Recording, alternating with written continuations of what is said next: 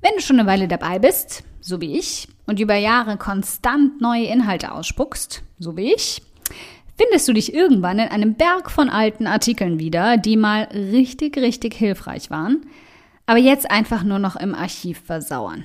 Und die sind viel zu schade dafür. Also, lass uns aus dem sauren Zeug ein bisschen frische Limonade pressen. Psst, es geht übrigens hervorragend für alle Arten von Inhalten. Egal, ob du Videos auf YouTube einbindest, Artikel schreibst, Podcasts veröffentlichst, Instagram-Posts raushaust, Produkte im Shop anbietest, da musst du lediglich die Tipps ein wenig für dich anpassen. Also, nicht lang drum rumgequatscht, wir haben viel zu tun.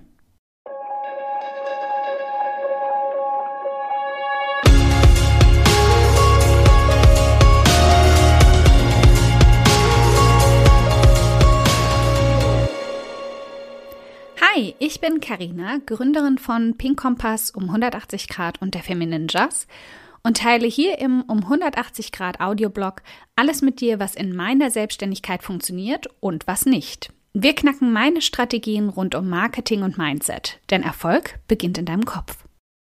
Folge 157. Frisch aufgehübscht. So gibst du alten Inhalten neuen Aufschwung. Artikelrecycling für Chaoten. Punkt 1. Das Chaos sichten. Zunächst mal geht es an die bloße Sortiererei. Schnapp dir dein Archiv und geh all deine Inhalte durch. Danach stell dir folgende Fragen. Kannst du zwei Artikel verknüpfen oder zusammenlegen? Anfangs habe ich auf Pink Kompass, meinem ersten Online-Business und ein Reiseblog für alleinreisende Frauen, gerne Zweiteiler geschrieben. Das hat meine Leserinnen quasi gezwungen, wiederzukommen und ich konnte extrem lange Artikel mit über 3000 Wörtern etwas ansprechender trennen.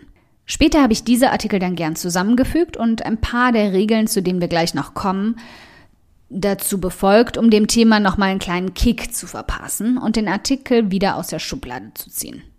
Google liebt lange Artikel und wenn du zwei hast, die thematisch gut passen, kannst du sie so super recyceln. Sind alle Artikel noch passend für deine Positionierung? Wenn wir starten, sind wir oft noch ein wenig schwammig dabei, was unsere Hauptaussage eigentlich ist. Ich hatte zum Beispiel anfangs drei Kategorien. Alleinreisende, vegetarisch auf Reisen und als Backpackerin Reisen.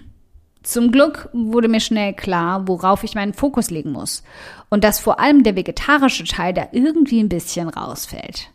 Nochmal ein paar Jahre später habe ich den Fokus auf das Backpacking abgelegt und mich zu 100 Prozent auf das Reisen als Frau alleine konzentriert.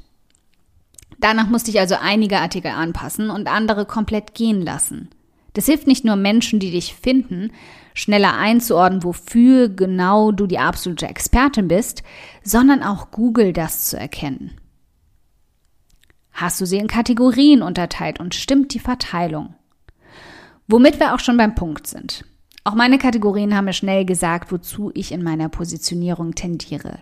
Ich habe mehr und mehr auf die Rückfragen geachtet und es zeigt sich dann schnell, welche Kategorien sich am meisten füllen.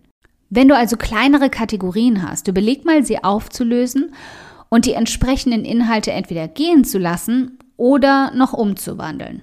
Solange sie für dein spezifisches Thema hilfreich sind, geht das jederzeit. Nummer zwei die Perlen von den Kieselsteinchen trennen. Die Guten ins Tröpfchen, die Schlechten ins Kröpfchen. Hör auf Cinderella. Sie wusste, wie es läuft. Wir sortieren jetzt schmerzvoll, aber tapfer aus. Artikel, die niemand liest und niemand braucht, belasten einfach nur Google, das sich durch das ganze Zeug durchfressen muss, um deine echten Perlen rauszufiltern. Genauso wie deine ideale Zielperson. Erleichtere beiden die Arbeit wurde der Artikel die letzten drei Monate noch aufgerufen. Wenn du Google Analytics nutzt, wird es jetzt leicht.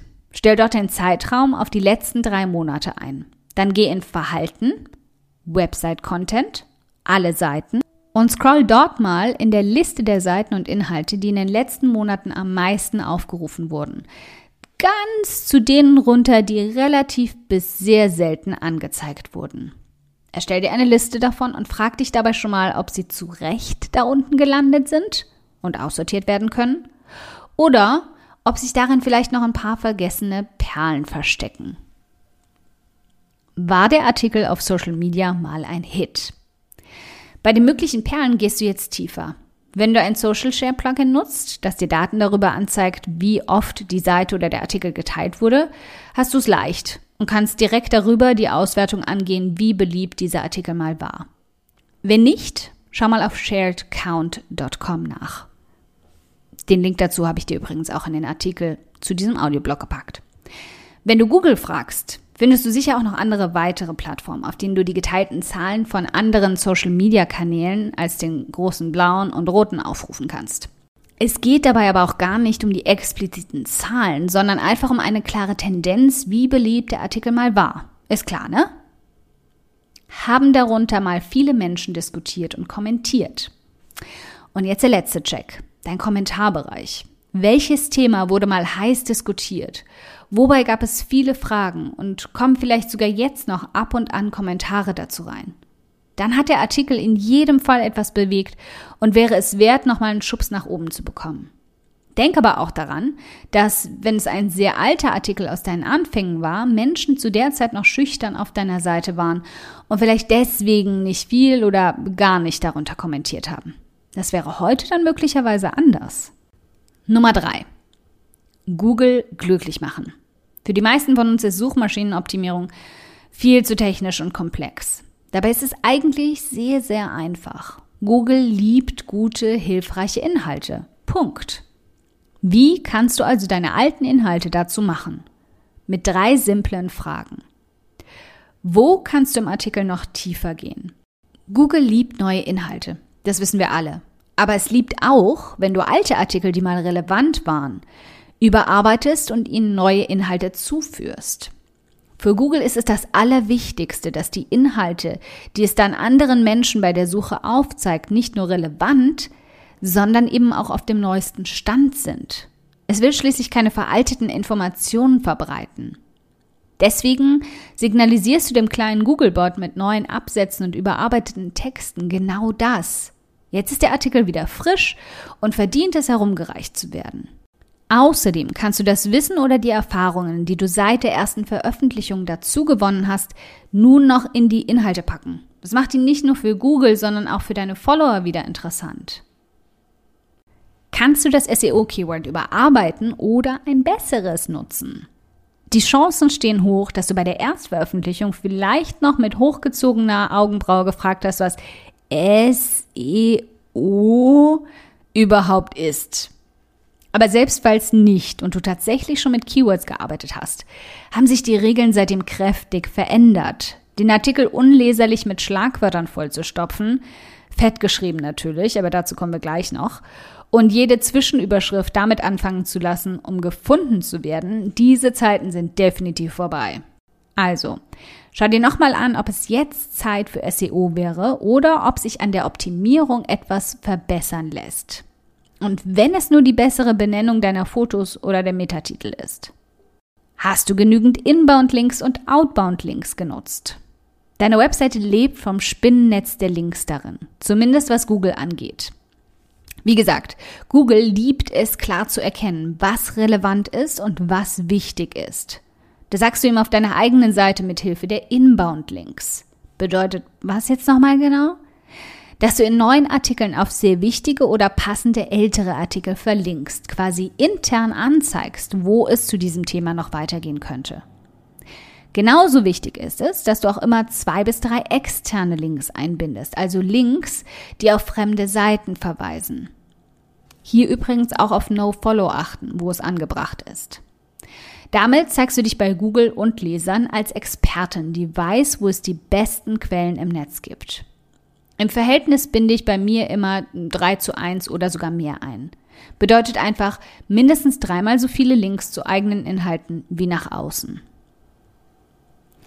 Okay, bevor wir jetzt weitermachen, melde ich jetzt für regelmäßige, liebevolle Hinterntritte von mir per E-Mail an, die dir noch mehr Alltagsstruktur geben und in der Regel mittwochs in dein Postfach flattern werden. Und ich schicke dir zusätzlich als erstes per E-Mail den Zugang zur Checkliste des Artikelrecyclings findest du jetzt im Link zum Artikel unter diesem Audioblog. Schritt Nummer 4. das Beste rausholen und die Perle polieren.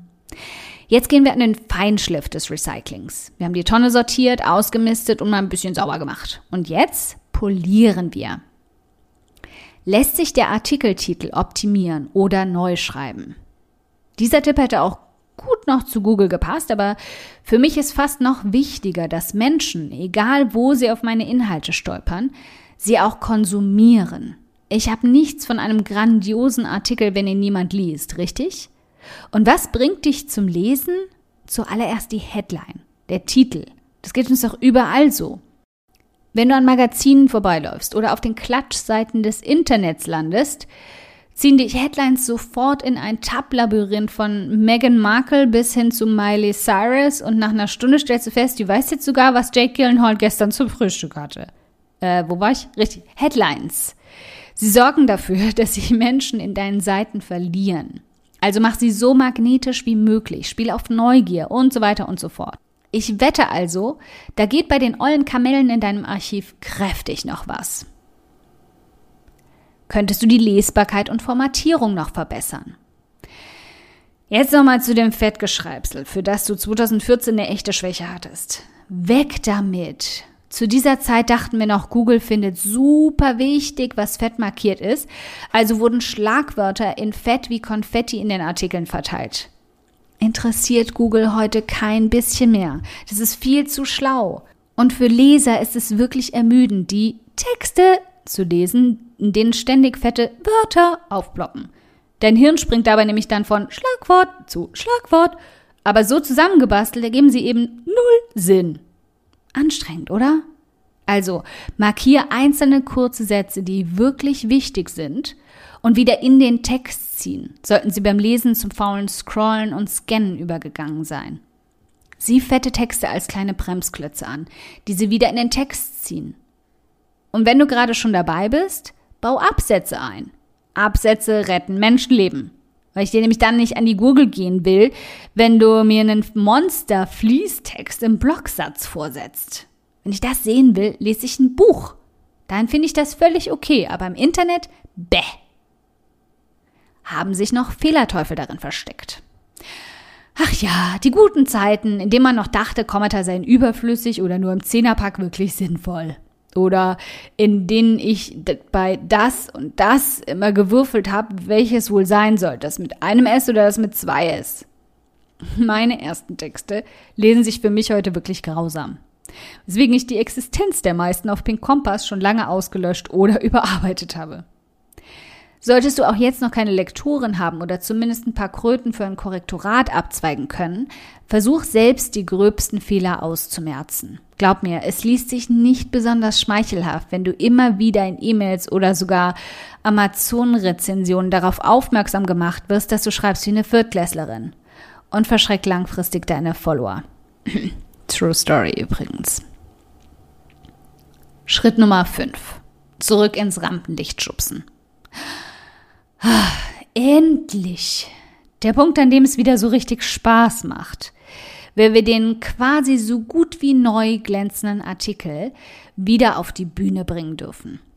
Wie machst du das? Ganz einfach. Steht der Artikel jetzt wieder an erster Stelle auf dem Blog. Wenn du eine Blogseite hast, die nach Veröffentlichungsdatum sortiert, ergibt sich das gleich schon mit dem nächsten Punkt. Wenn du eine Übersichtsseite hast, die nach verschiedenen Kriterien sortiert, dann schau mal, ob du das neue Glitzersteinchen irgendwie da reinschummeln kannst. Selbst wenn es nur für ein paar Wochen ist, gönn ihm jetzt wieder ein bisschen Zeit im Scheinwerferlicht.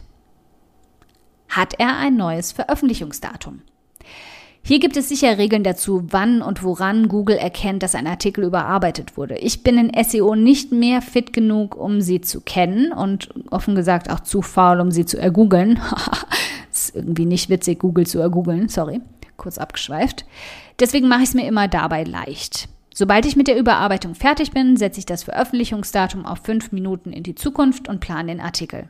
Damit bekommt Google das Signal der Veröffentlichung und mein Blog sortiert ihn wieder ganz nach oben.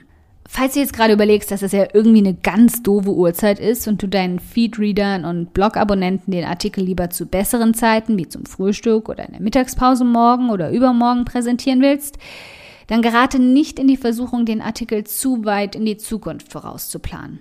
Ohne zu sehr in die Tiefe gehen zu wollen, einen Artikel komplett und ohne Hinweis für längere Zeit offline zu nehmen, und das tust du damit, mag Google überhaupt nicht. Wie kannst du ihn geschickt in deiner nächsten E-Mail erwähnen? Das ist meine Lieblingsaufgabe. Google und Blogseite sind eine Sache, aber die meiste Aufmerksamkeit lenke ich doch immer wieder mit meiner E-Mail-Liste auf neue Inhalte. In meinen Google Analytics Grafiken erscheint deswegen auch jeden Mittwoch ein kleiner Mont Blanc. Viele meiner Leserinnen lassen sich einfach gern daran erinnern, wenn ich etwas Neues ausspucke. Genauso gut funktioniert das auch, wenn ich dann im PS oder unter dem neuesten Artikelhinweis deutlich aufzeige, dass da auch etwas Altes, was Sie vielleicht sowieso noch nicht kannten, ganz neu aufgepeppt wurde. Für mich der schönste Teil beim Recycling, weil es für mich sowas wie die Checkbox ist, dass die Aufgabe erledigt wurde und ich mich freue, dass der Artikel jetzt wieder mehr Aufmerksamkeit bekommt. Schritt Nummer 6. Zum neuen Social Media Magneten machen. Und nachdem du deinen Lesern und Seitenbesuchern jetzt klar gezeigt hast, dass da wieder was Frisches für sie bereit liegt, kannst du das guten Gewissens auch auf Social Media tun. Also, wie kannst du seine Pinterest-Bilder noch ansprechender gestalten? Wenn du bisher Artikelbilder für Pinterest erstellt hast, schau dir doch mal genau an, wie gut sie zu deiner Positionierung und vor allem deinem aktuellen Branding passen. Stimmt da noch alles? Oder könnte das auch eine Auffrischung gebrauchen?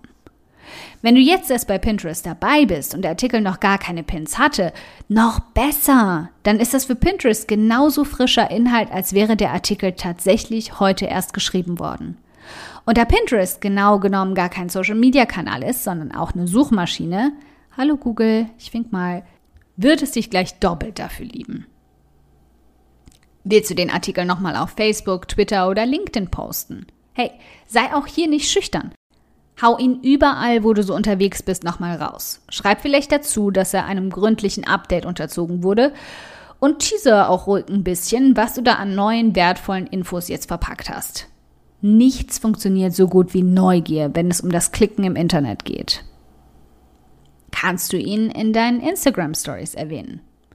Wenn du auf Instagram unterwegs bist, weißt du auch, dass Bilder kaum noch gesehen werden und Links ja sowieso nie klickbar waren. Solltest du dein Herz an Insta-Stories verloren haben, kannst du aber zumindest dort auf die neue Perle hinweisen. Du weißt dann auch definitiv besser als ich, was genau du dafür tun musst. Puh. Spätestens, wenn du jetzt hier angekommen bist, merkst du, dass es fast genauso viel Zeit und Arbeit frisst, einen alten Artikel aufzufrischen, wie einen neuen zu schreiben. Aber es kostet dich erstens nicht so viel Hirnschmalz an Tagen, an denen du einfach mit einer Schreibblockade am Laptop verzweifelst. Und zweitens reduzierst du so nach und nach den alten Ballast in deinem Archiv und bist wieder stolz auf Inhalte, die schon lange nur noch verstaubt rumgelegen haben. Also, Schnapp dir jetzt im Artikel zu diesem Audioblog die Checkliste zum Artikel Recycling und leg los, dein Archiv zu entrümpeln. Wer weiß, welche Goldstückchen sich dort noch so verstecken. Okay, wenn du dir jetzt denkst, meine Güte, Karina, für diesen Audioblog möchte ich dich gern endlos knuddeln. Der ist ja einfach fantastisch. Dann spar dir einfach das Knuddeln, brav mit Distanz, du weißt schon, und schenk mir stattdessen lieber eine iTunes-Rezension. Darüber freue ich, kleiner Filmjunkie, mich so sehr wie über einen Kinogutschein. Aber eine Handvoll Sterne von dir zaubern mir dann sogar ein fettes Strahlen auf mein Gesicht, wohingegen der Kinogutschein eh gerade einstauben würde. Wie du das machst? Ganz einfach. Ein oder zwei Sätze helfen schon dabei, dass ich noch mehr Frauen erreiche und auch ihre Gedankenknoten zum Platzen bringen kann. Klick dazu auf Bewertungen und Rezensionen, danach auf eine Rezension schreiben und lass mich wissen, wie du meinen Audioblog findest. Ganz lieben Dank im Voraus.